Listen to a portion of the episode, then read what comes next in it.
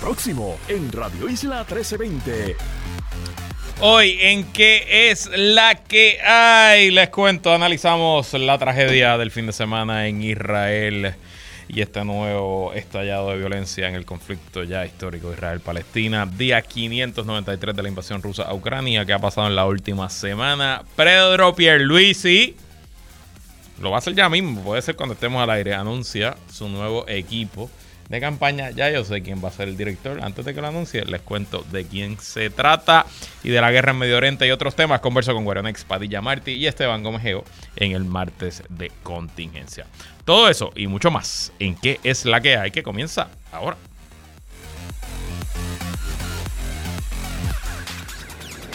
El análisis más potente y completo comienza ahora. Luis Herrero llega prendiendo fuego a los políticos y figuras que se atreven a dañar el país. Radio Isla 1320 presenta ¿Qué es la que hay? Con Luis Herrero.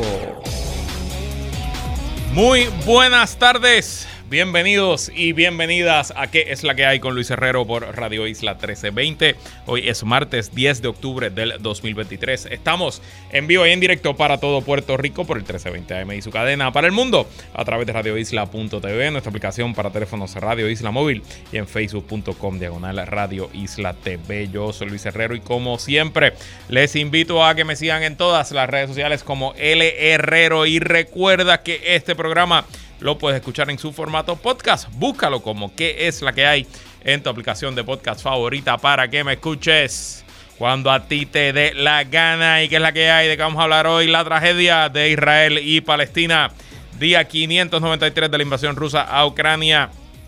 Mientras PNP se prepara para primarias en 31 pueblos.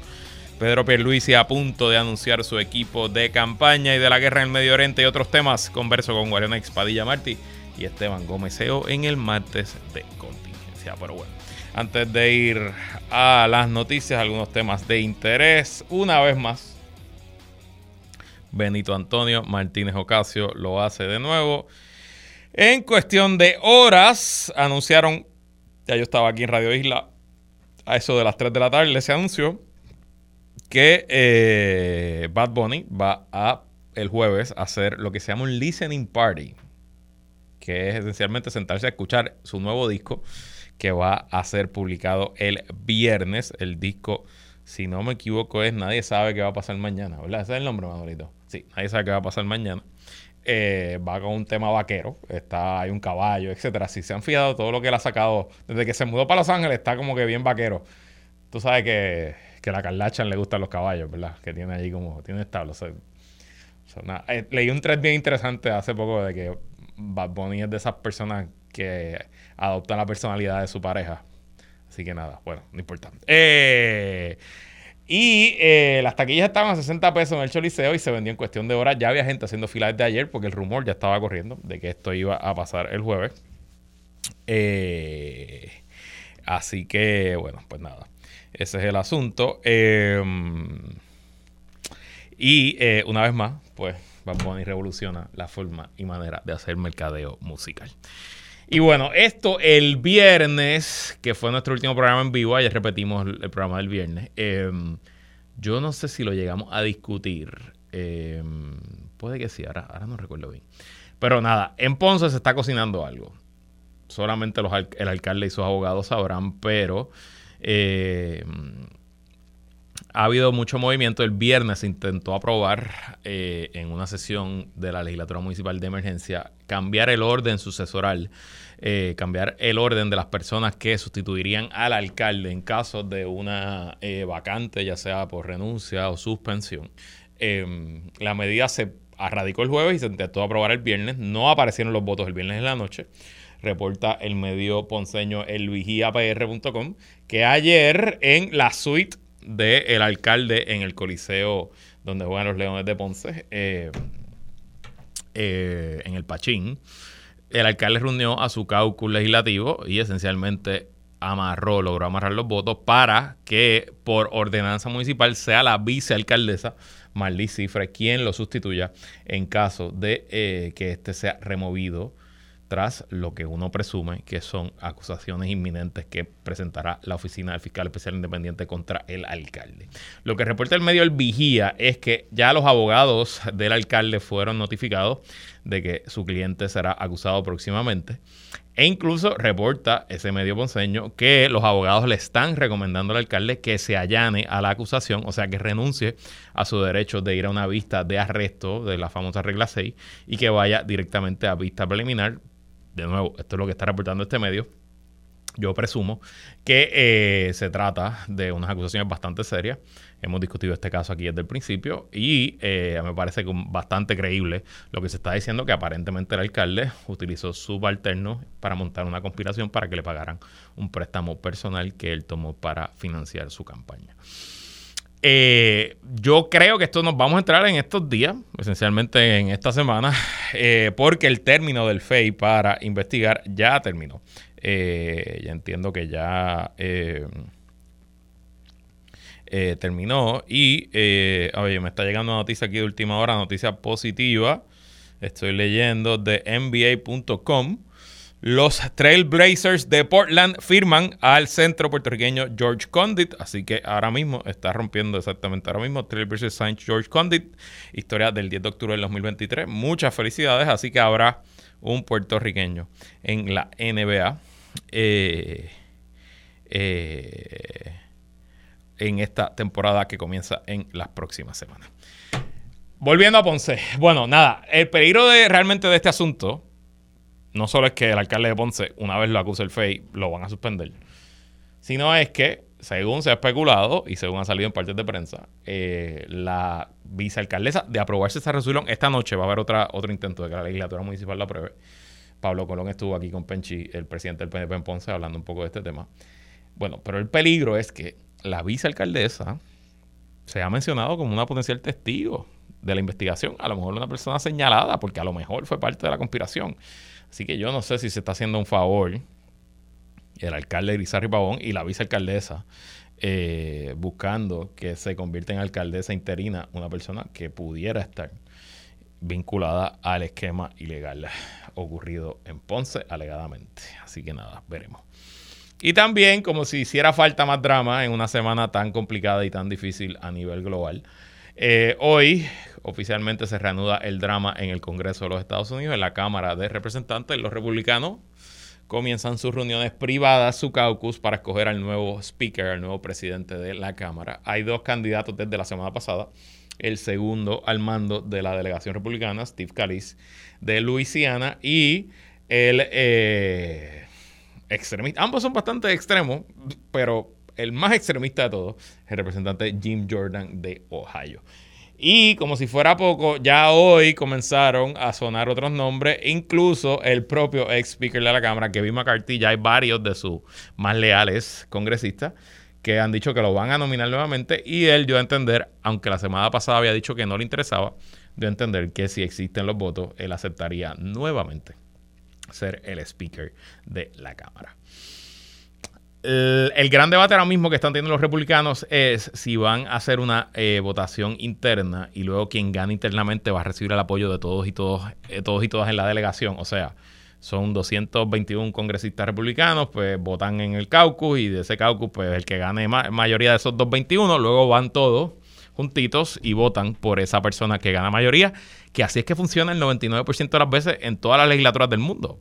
De hecho, aquí en Puerto Rico, por ejemplo, tenemos el ejemplo de Tatito Hernández, se convirtió presidente de la Cámara porque ganó en su caucus por un voto, le ganó a Jesús Madero Ortiz por un voto y luego todo el mundo, incluyendo a Jesús Madero Ortiz, fue y votó por Rafael Tatito Hernández en la primera sesión de la Cámara y así se convirtió en presidente de la Cámara. Eso no pasó con los republicanos en la primera ronda eh, en esta sesión, por eso le tomó 15 votos a Kevin McCarthy en conseguirse en Speaker en enero de este año. Eh, así que veremos qué es lo que ocurre. Lo que sí podemos garantizar es que va a haber mucho, mucho, mucho drama. Y bueno, vamos con el tema del fin de semana, la semana probablemente del año y Dios no quiera el tema de la década, que es, eh, bueno, no puedo decir reactiva, eh, que se reactivó el conflicto en Israel, porque el conflicto realmente nunca ha terminado, pero esta nueva escalada en violencia tras los ataques terroristas de Hamas el, durante el fin de semana. Para dar un poquito de trasfondo, y obviamente yo no soy eh, un experto en estos asuntos. Obviamente sigo este, los temas internacionales. Ustedes saben que los discuto mucho aquí y pues consumo. Trato de leer lo más posible sobre este asunto y no solo medios locales, sino medios internacionales, etcétera. Consumo podcast, otro tipo de cosas. Pero les dejo ¿verdad? el disclaimer que muy probablemente hay muchas mejores fuentes de información que este servidor. Así que trataré de hacer un poco de eh, recuento de lo que he leído y visto y un poco también mi análisis eh, sobre todo este asunto. Para que tengan en perspectiva, Hamas, que es el grupo militante o terrorista que llevó a cabo el ataque el sábado, eh, en la mañana del sábado, hora de Israel, es un grupo que esencialmente, aunque tiene participación y presencia en todas las zonas palestinas eh, dentro del Estado de Israel, eh, esencialmente gobierna lo que es la franja de Gaza, que es en la parte sur de Israel, hace frontera con Israel, con el mar Mediterráneo y con Egipto. Em, y lo curioso es que desde el 2007 ellos esencialmente ganaron una elección. El presidente George W. Bush, en su política de llevar la democracia a Medio Oriente, como llevaron la democracia Irak y Afganistán. Pues ellos eh, presionaron al gobierno israelí a que permitiera elecciones en eh, Gaza y en los demás centros, áreas, eh, el banco, el West Bank, etcétera, para que los palestinos escogieran su propio gobierno. y bueno, para sorpresa de nadie, jamás fue electo después de allá, del 2007 para acá, entiendo que no han vuelto a haber elecciones, pero técnicamente ellos son el gobierno representativo de, de los ciudadanos y ciudadanas de Gaza.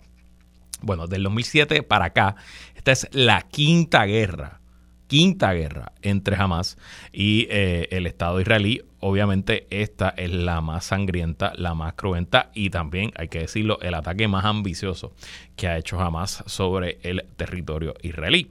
Eh, ¿Por qué pasa ahora? Bueno, las razones pueden ser múltiples.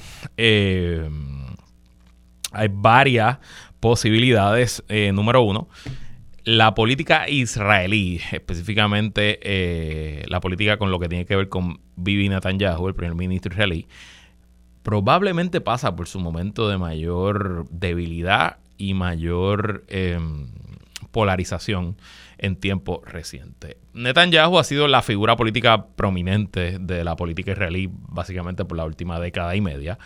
Eh, llegó a tener mayor, mayorías absolutas grandísimas.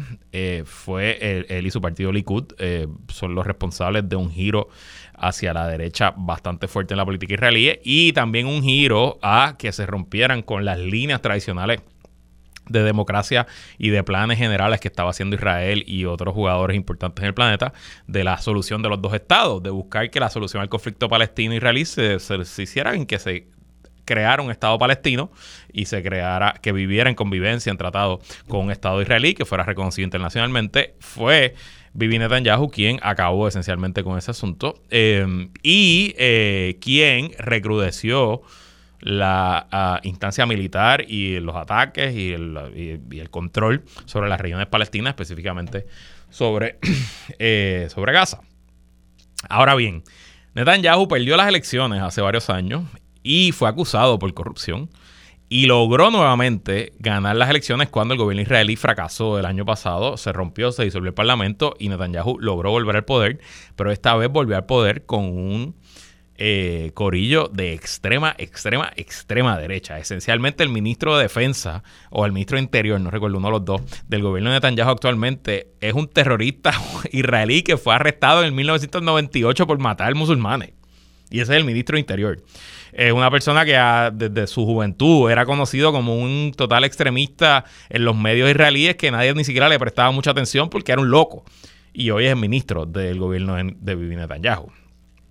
Y adicional a eso, pues ese gobierno ha sido eh, objeto de protesta por los últimos meses porque Netanyahu ha intentado en múltiples ocasiones tomar control del sistema judicial israelí porque esto es todo lo que complica el asunto. Él está no es que lo está investigando por corrupción, es que él está acusado de corrupción y hay varios juicios que están corriendo ahora mismo en su contra por múltiples actos de corrupción. Así que obviamente pues él quería influenciar y tomar control de la rama judicial. Eh, y cuando digo rama judicial lo digo con caveat porque no existe esa división de poderes como solo la entendemos y la analizamos aquí. En, Israel no existe la, la judicatura más o menos independiente, pero no es total y completamente independiente.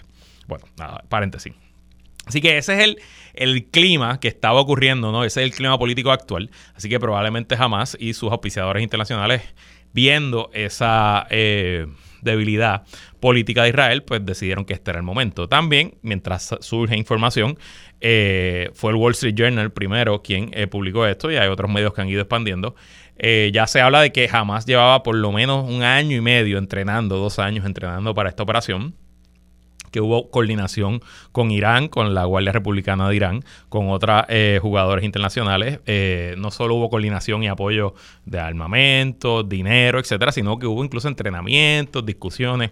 Eh, dice el Wall Street Journal que hubo una reunión hace dos semanas en el Líbano, donde esencialmente todos los jugadores dijeron que sí, este era el momento de hacer el ataque.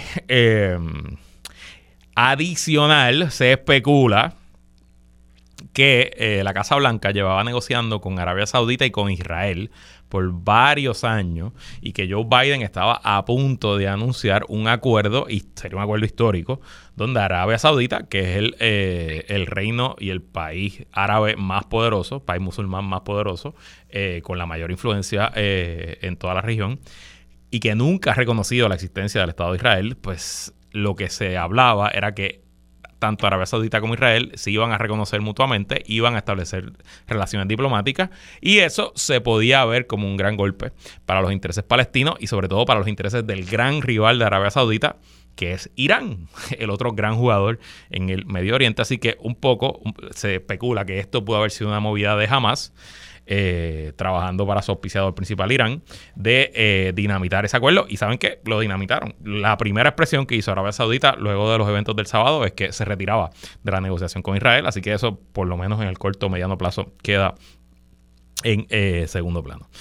Y adicional, obviamente hay otros jugadores, además de Hamas, el otro grupo militante o terrorista, o use la definición que usted quiera, en que opera en Israel es Hezbollah. Hezbollah es una milicia chiita, si no me equivoco, eh, que también tiene eh, muchas eh, relaciones con Irán y otros países, pero que esencialmente donde domina es en el Líbano. El Líbano hace frontera con Israel en el norte y de hecho el Líbano ahora mismo es más o menos un estado fallido, pero se pudiera decir que el partido o el grupo político que domina más importante del Líbano es Hezbollah, así que eso también pues está todo pasando a la misma vez.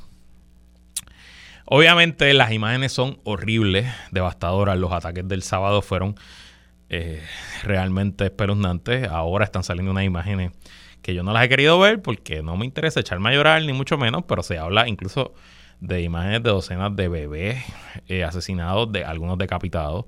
Eh, imágenes de familias enteras eh, abatidas a tiro, de residencias y, y hogares que entraron eh, estas milicias de Hamas y acabaron con todo lo que vieron.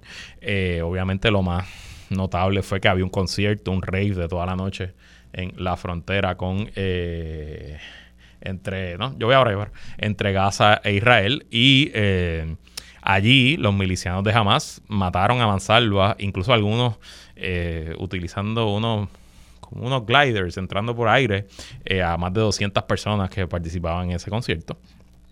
Y claro, pues todo esto, eh, primero, aunque Israel ha contestado con fuerza, ¿no? Y ya hoy el ministro de Defensa israelí dijo que ya tomaron control nuevamente de todos los pueblos en la frontera con Gaza y que ya han retomado control de la frontera y que eh, han bombardeado eh, el estrecho de Gaza, olvídense, creo que han hecho más de 15 mil viajes de avión, si no me equivoco, fue el número que vi, a lo mejor es menos, pero una cantidad absurda.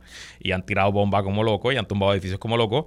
Eh, eso es después de que los cogieron con los pantalones abajo. Y si usted lee o escucha los testimonios de las familias que vieron sus hogares invadidos por milicianos eh, de Hamas, usted va a escuchar la decepción del pueblo israelí con su ejército y con su sistema de inteligencia. El, gobierno israelí, típicamente, a nivel internacional, se considera que su ejército y su servicio de inteligencia, sobre todo su servicio de inteligencia, es el mejor del mundo. Y no ha sido una ni dos, probablemente 10 o 15 veces en la historia del Estado de Israel, el servicio de inteligencia israelí ha tenido las mejores fuentes del planeta, ¿no?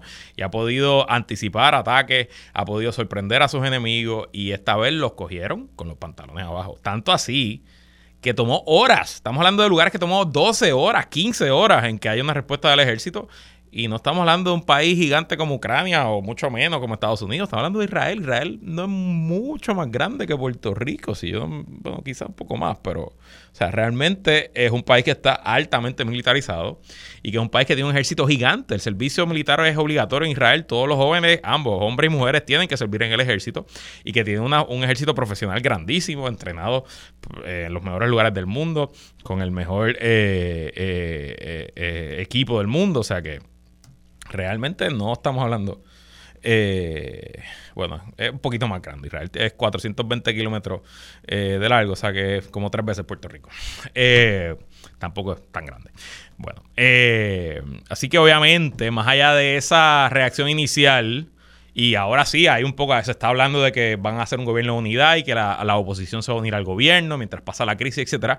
Pero la realidad es que hoy el gobierno israelí yo creo que está mucho más débil de lo que se podía imaginar y quién sabe por dónde repercute eso. Obviamente, por otro lado, hay que ver qué van a hacer los otros jugadores en la zona. Egipto, por ejemplo, le cerró la frontera con Gaza. Gaza comparte una frontera con Egipto. No, técnicamente no tendrían que cruzar, los ciudadanos de Gaza no tienen que cruzar Israel para llegar a Egipto.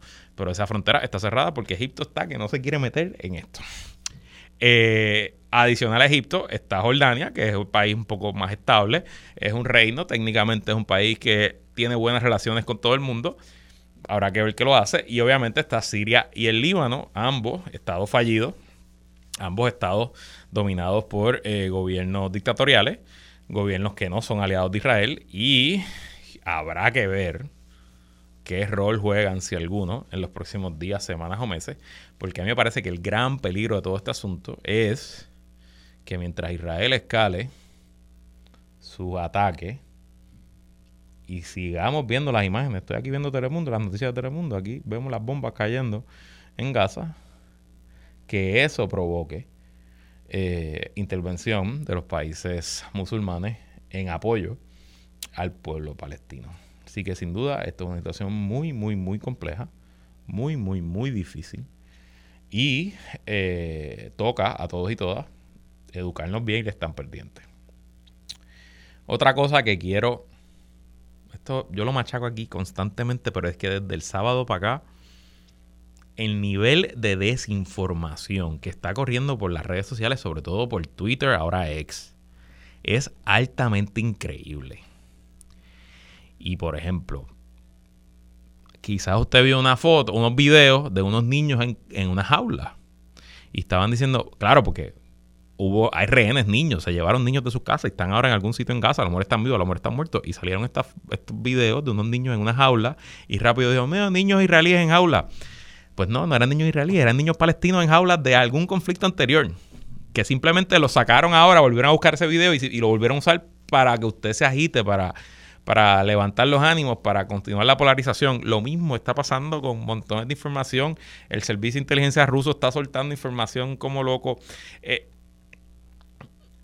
calma, respiración, utilice su mejor criterio, dude todo lo que lea y todo lo que ve, incluso dude lo que yo estoy diciendo aquí. Edúquese, busque más información y recuerde que las redes sociales están diseñadas para causarle a usted una reacción.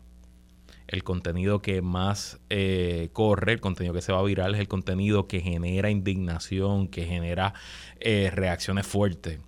Y hay muchos jugadores, algunos estatales, otros no estatales, con malicia, que quieren causar esa polarización extrema, quieren causar que usted pierda la, la, paciencia, que se deprima. Así que piense antes de contestar, piense antes de compartir y tratemos dentro de lo que podamos nosotros. Estamos bien lejos, es verdad, pero aportar a que no sea el Internet y los medios un lugar peor donde consumir. Adicional, les voy a recomendar dos asuntos cortitos para que se informen un poco más. Primero, el podcast, y esto no es todo, es un podcast diario que publica eh, el Centro para Estudios de Política Latinoamericana de la Universidad de Georgetown. Se publica de martes a viernes, es en español. Hoy tuvieron un episodio completo de todo lo que pasó este fin de semana y la historia del conflicto, la creación del Estado de Israel, las distintas guerras a través de su historia, etcétera. Está excelente. Y esto no es todo en su aplicación de podcast. Y obviamente les tengo que recomendar, si no lo han hecho hasta ahora, la columna del eh, profesor Rafael Cox Salomar en el periódico Nuevo Día de hoy, La guerra después de la guerra, eh, que también nos da un trasfondo sucinto eh, y bastante bueno sobre este conflicto. Obviamente de este asunto seguiremos hablando toda la semana aquí en Que es la que hay y quién sabe por cuánto tiempo más. Y de este asunto también hablo con Wario y con Esteban en el martes de contingencia luego de esta pausa. Sigue conectado con Radio Isla 1320. Estás escuchando ¿Qué es la que hay? Con Luis Herrero. Somos el sentir de Puerto Rico. Entramos en aguas profundas con Guarionex Padilla Martí y Esteban Gómez Geo. Esto es Martes de Contingencia.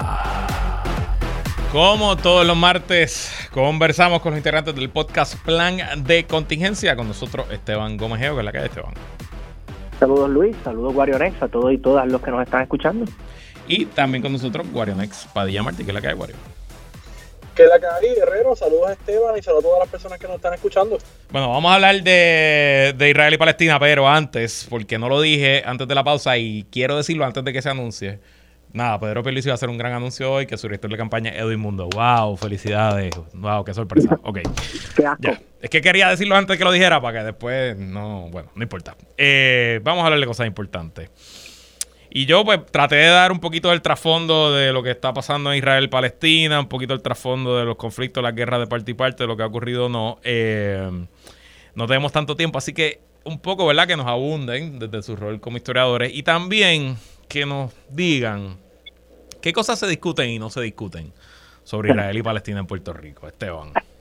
bueno, eh, hay un elefante enorme en la sala y es el elefante del imperialismo. Aquí en Puerto Rico, obviamente, porque el imperialismo en este país es un tema bastante, ¿verdad?, que se coge con pinzas dentro de los sectores oficialistas porque según los sectores oficialistas en este país, ¿verdad? Cuando se trata de la historia, etcétera, ya el imperialismo no existe, incluso se acabó en 1952 en Puerto Rico. Eh, lo que está sucediendo hoy día en Israel y Palestina, en parte, en parte, aunque no estoy diciendo completamente, pero en parte, son las secuencias del imperialismo, ¿verdad? Un imperio dominando un territorio, luego otro imperio dominando el mismo territorio, luego el otro imperio dominando el territorio sucesivamente. Obviamente estoy hablando ya en el caso más contemporáneo, primero el Imperio Otomán, que era eh, quien dominaba, ¿verdad? Los turcos dominaban esa región en las primeras décadas del siglo XX y luego entonces pasa a manos de Inglaterra.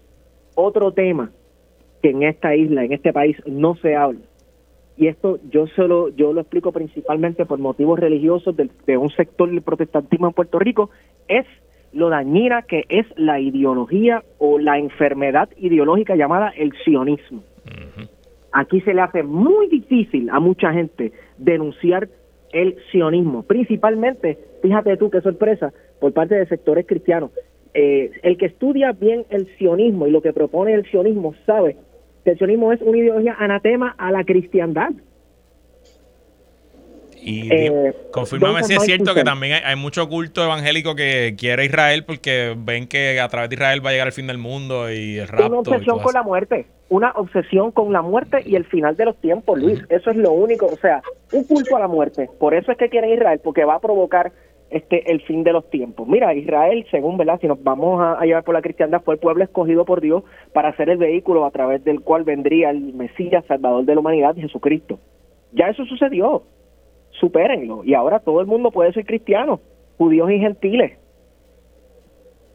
Eso es por el lado religioso, ¿verdad? Esto no es ni siquiera entrando en política. Nuevamente, Luis, en este país necesita hablarse más sobre el sionismo y denunciar el sionismo no es ser antisemita. Wario. Mira, yo creo que algo importante, no solamente lo que decía Esteban, ¿verdad? Sobre la denuncia al, al, sionismo, ¿verdad? Eh, que ciertamente no tiene nada que ver con ser antisemita. Yo creo que hay que, desde Puerto Rico, que no somos la única excepción. Hay muchas explicaciones de la situación que ha estado ocurriendo en Palestina, desde justificaciones basadas en fundamentos bíblicos de dudosa, de dudoso origen histórico, ¿verdad? Particularmente eso que mencionaba Herrero de los sectores evangélicos eh, del protestantismo que hablan y piensan que el Estado de Israel es el continuador de aquel, aquel Estado, de aquel Israel, ¿verdad? Pueblo supuestamente elegido por Dios. Y yo creo que desde esas justificaciones y esas visiones eh, mediadas por el cristianismo no se puede entender el conflicto. Yo creo que eso es un poco lo que ha, lo que ha fallado, no solamente en Puerto Rico, ¿verdad? Sino a nivel internacional, donde uno ve eh, un apoyo eh, acrítico, ¿verdad?, al Estado de Israel sobre la escalada de este, de este conflicto, utilizando esas justificaciones, ¿verdad? Que, que, para nada se basan, ¿verdad? En los hechos, ¿verdad? En las realidades que tiene que vivir el pueblo palestino en una situación de apartheid. De hecho, ni siquiera se reconoce todavía por parte de la, comunidad internacional que la situación que viven los palestinos es precisamente una eh, de apartheid, ¿verdad? En, un estado constante de guerra eh, por parte de su vecino eh, israelita. Así que yo creo que hace falta un poco, un poco de madurez. Puede parecer un conflicto complicado, como alguna gente lo dice, pero también desde esa supuesta complejidad se hace para no tomar posición, ¿verdad? Y, y, ese no tomar posición casi siempre es del lado de Israel. De acuerdo. Y, y lo, lo, interesante o lo, lo trágico es que si nos vamos desde lo que fue los acuerdos de Oslo para acá, eh, ha degenerado todo. O sea, lo que en algún momento se vio como al con cierto optimismo, la solución de dos estados, que se reconociera el Estado de Palestina, trataran de vivir en, armonía y en coordinación. Ya hoy nadie habla de la solución de los dos estados, incluso lo que era el happy medium en aquel momento. Correcto. Eh, hoy está completamente fuera de, de, la ecuación y en gran medida, eh, sin justificar lo que pasó este fin de semana, gran parte de la culpa la tiene la política israelí que se ha tomado un giro a la de extrema derecha a través de Benjamin Netanyahu en la última década y esencialmente... el discurso, Luis. claro, claro. Sí, adelante, adelante, Esteban. O, sea, la cuestión del discurso, ¿tú sabes lo que es ver funcionarios públicos electos por el pueblo o también este eh, eh, que siguen las órdenes del primer ministro hablar de erradicar un país entero, de hablar de que a gas, la franja de Gaza la vamos a convertir en un parking porque no va a quedar nada. O sea, ese tipo de discurso también de sectores ultraconservadores, ultraortodoxos, ojo, no todos los ortodoxos, incluso no todos los ortodoxos están son sionistas, ¿verdad? Pero hay unos sectores que hablan de la erradicación de todos los árabes dentro del territorio israelí. Incluso, mano, ironías de la vida, hablando casi de un tipo de supremacismo racial, la supremacía del pueblo judío en la región y de cómo solamente van, van en algún momento dado vivirán solamente gente judía este eh, en el en el estado de Israel. O sea eso no les suena a algo que, que, ocurrió no hace mucho tiempo que les pasó a ustedes mi gente. Y, tú sabes. y lo, y lo curioso si estudias la historia ¿verdad? y lo ves en, en, un, en, un, en un lente amplio a través de toda la historia, desde que el Islam existe como religión, a los judíos les fue mucho mejor en países y territorios donde se practicaba el Islam que como lo fue en los territorios cristianos europeos, by the way. Sí, eh, mira, y, de hecho, eso hay un detalle, hay una explicación histórica. El, el Islam prohíbe la usura. Exacto. Lo que significa que para muchos de estos visires, por ejemplo, esto ocurría en Persia, este eh, el gran visir o el califa o lo que sea mantenía un banquero judío cerquita, porque como el Islam, la religión prohibía se lo prohibía a él, pero no se lo prohibía a su banquero, ¿verdad? Por la misma razón que en muchas ocasiones, en muchos casos en España esto sucedía también en los reinos cristianos, tenían sus banqueros y, financieros judíos, pero por eso, precisamente porque la usura se veía como algo feo. Este, así que sí, estas clases acomodadas judías vivían eh, con muchos privilegios. Claro, también hay otros detalles, por ejemplo, en el Imperio Otomán el, eh, los judíos pagaban unos impuestos que no los tienen que pagar el resto de la población, ¿verdad? Igual ciertos sectores. Hay, unos capítulos del Corán que establecen los impuestos que pagan los no practicantes que viven en que vivían en comunidad con, con, los, practicantes. Correcto. Bueno, y ya más allá de la historia, Wario, te pregunto, ¿cómo puede escalar esto? ¿Por dónde ves eh, eh, este nuevo capítulo en el conflicto Israel-Palestina en los próximos días, semanas? Bueno, ya, ya lo estamos viendo, la, la pérdida de vidas humanas, ¿verdad? Eh, tanto, tanto en Palestina, ¿verdad? Como en el propio Estado de Israel. Eh, porque en efecto nos encontramos en una guerra eh, abierta, ¿verdad? Que es una guerra que no ha tenido nunca un, un fin, ¿verdad? Y nunca ha tenido un detente. así que ciertamente yo creo que más allá de eso, ¿verdad? Se habla de operaciones terrestres de parte del Estado de Israel sobre, sobre Gaza y de hecho ya Israel ha estado haciendo operaciones específicamente en la franja de Gaza, los 12 kilómetros que separa de frontera con, con Egipto, eh, que es básicamente el único acceso que tiene ahora mismo Palestina para poder recibir ayuda humanitaria, combustible, etcétera, está básicamente bajo control eh, del Estado de Israel. Así que ciertamente seguiremos viendo eh, acciones militares de parte del Estado de Israel sobre Palestina con la intención dicha del propio ministro de Defensa de Israel, que es erradicar por completo eh, Palestina. Yo creo que más allá de eso no veremos una intervención quizás regional eh, por el alto, alto costo político que eso va a significar eh, y también de desplazamiento, ¿verdad? Porque se habla mucho de Irán, pero Irán no tiene una frontera cercana con, con Israel, ¿verdad? La frontera cercana a Israel sería Siria, ¿verdad? Y Siria acaba de salir de una guerra civil de que duró años, ¿verdad? Eh, así que ciertamente eh, en términos regionales no veremos una, escalada o una intervención, no de momento, eh, pero sí veremos, como estamos viendo, el apoyo directo de, de, los Estados Unidos, que dicho sea de paso, el hecho de que no tengan un speaker nombrado ha impedido poder desembolsar esa ayuda, ¿verdad? por parte del Congreso de los Estados Unidos. Paradojas. Esteban. del imperialismo estadounidense. Ah, para que tú veas. Esteban. Mira, eh, yo no... Eh, a mí, mi miedo es que eh, esto desemboque sencillamente en más muerte. En más muerte. Punto. Y que el discurso de violencia siga escalando. Y ya el discurso de violencia va a niveles del año 2000 y del año 2012, el año 2000 más o menos fue que se dio, si no me equivoco, la segunda intifada. Que esta gente estaba hablando de borrarse el uno al otro de, la faz de la tierra. Irán estaba hablando, bueno, en ese, en aquel momento no recuerdo quién era el primer ministro, pero yo el ayatola estaba diciendo que eh, no, no, no, pero en, Irán, ah, en Irán, perdón. porque recuerdo que para el año 2010, 2012 por ahí era Ahmadinejad, que él decía que este Israel era algo no natural, era algo contra natura, que como si fuera un cáncer que había que extirpar de la faz de la Tierra con bombas nucleares. Entonces, este tipo de, de discurso en la palestra internacional se está convirtiendo cada vez más normal. Y eso a mí me da un miedo increíble, porque señoras y señores, o sea, son, eh, son poblaciones enteras que van a, a, parar de existir. O sea, estamos...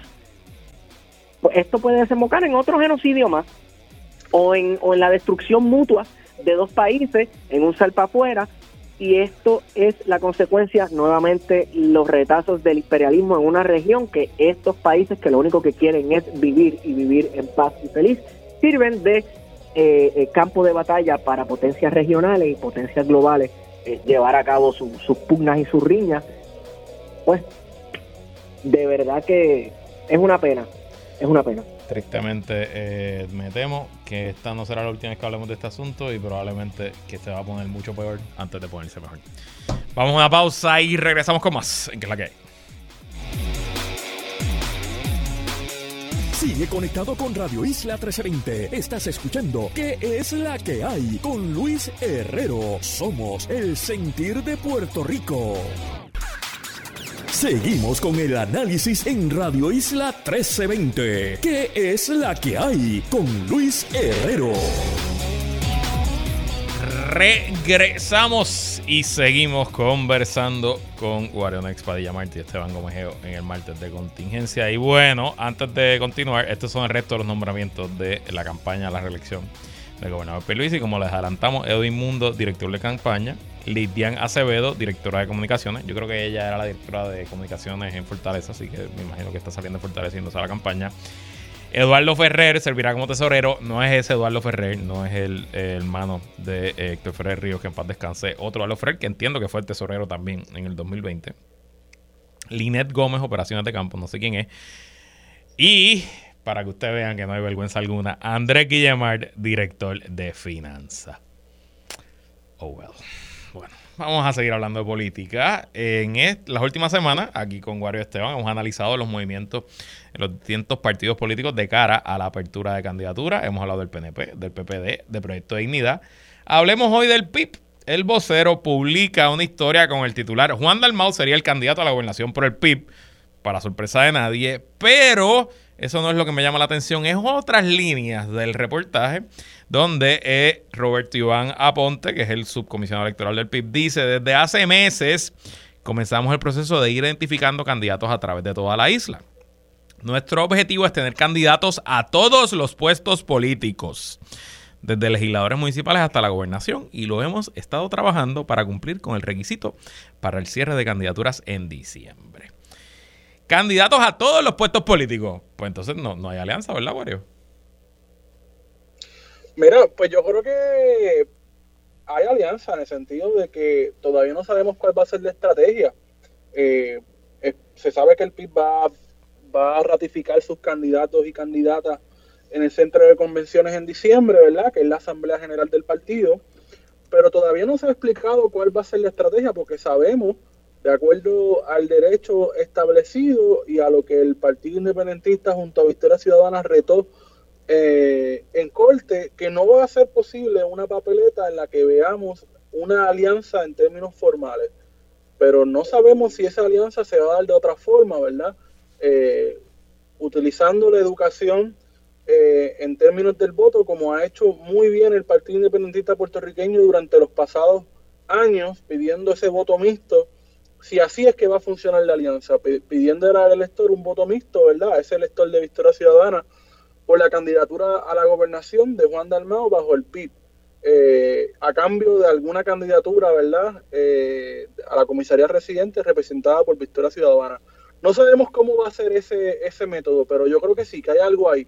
Eh, y que todavía están jugando las cartas, ¿verdad? Y que en diciembre tendremos, ¿verdad? Más claridad de cómo se va a formalizar esa alianza si, si realmente va.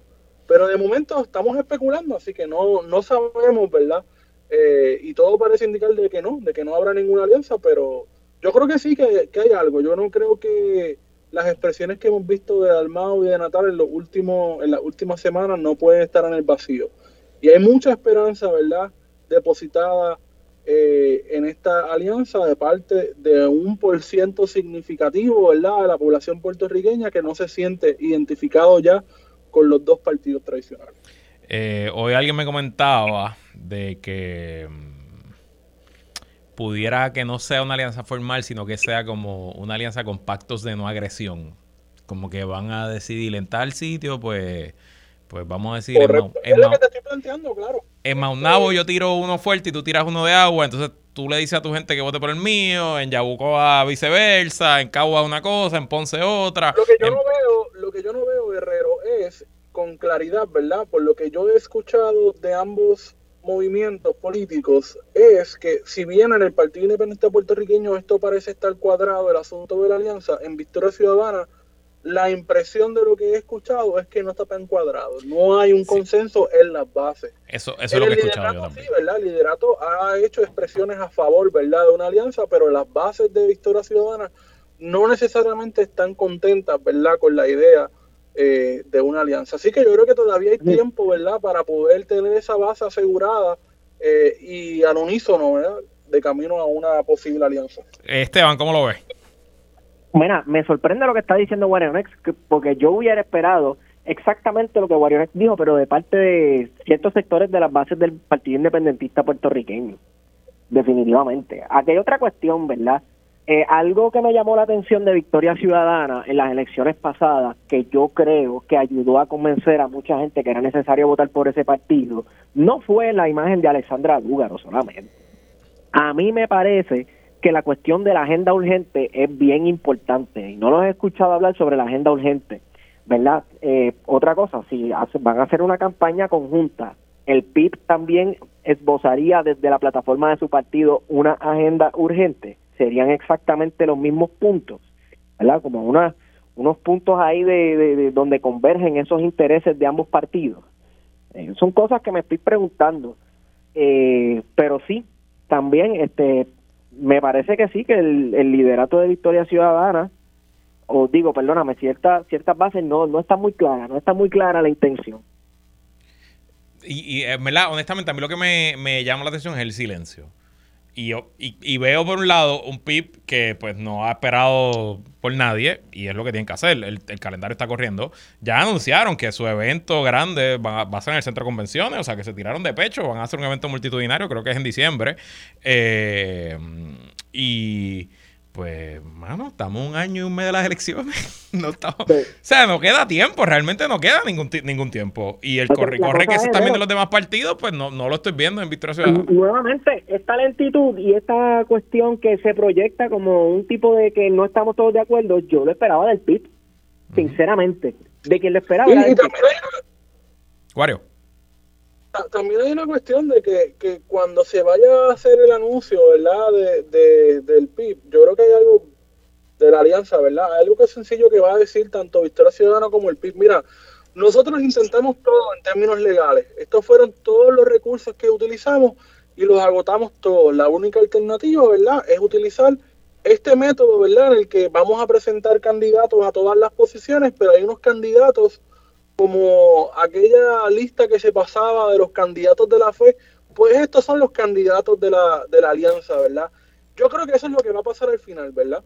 Eh, eso somos nosotros especulando, ¿verdad? Eh, que conocemos cómo funcionan un poco los procesos políticos, pero realmente no sabemos, ¿verdad? No sabemos finalmente qué va a suceder, ¿verdad? Cuando se radiquen las candidaturas, pase ese proceso y se le anuncia al país, ¿verdad? Mira, estos son los candidatos de la alianza. Eh, porque en efecto, lo que ya uno escucha eh, de parte del liderato, tanto del PIB como de Victoria Ciudadana, es que la alianza está a punto de caramelo, pero no, como ya sabemos, ¿verdad? Eh, en términos estrictamente del Estado de Derecho actual, no va a ser una alianza, ¿verdad? Que la vamos a ver escrita en la papeleta. Va a ser una alianza de manera informal, ¿verdad? Quizás con una lista como la que estoy mencionando. Bueno, como dicen por aquí en la mañana, ya veremos. Esteban Gomejeo, gracias por estar aquí. Gracias por tenernos, Luis. Estén pendientes que esta semana sale un episodio bastante chévere de Plan de Contingencia en su plataforma de escuchar podcast preferida, principalmente Spotify. Pues ya lo saben, Plan de Contingencia en su plataforma de escuchar podcast. Guarionex, Padilla Martí, gracias por estar aquí. Gracias a ti por la oportunidad. Y hasta aquí esta edición de ¿Qué es la que hay con Luis Herrero? Como siempre, agradecido de su sintonía y patrocinio. Quédese con nosotros, la mejor programación y análisis de la radio puertorriqueña continúa en Radio Isla 1320. Lo próximo, el informe del tiempo con Sugeli López Belén. Hasta mañana.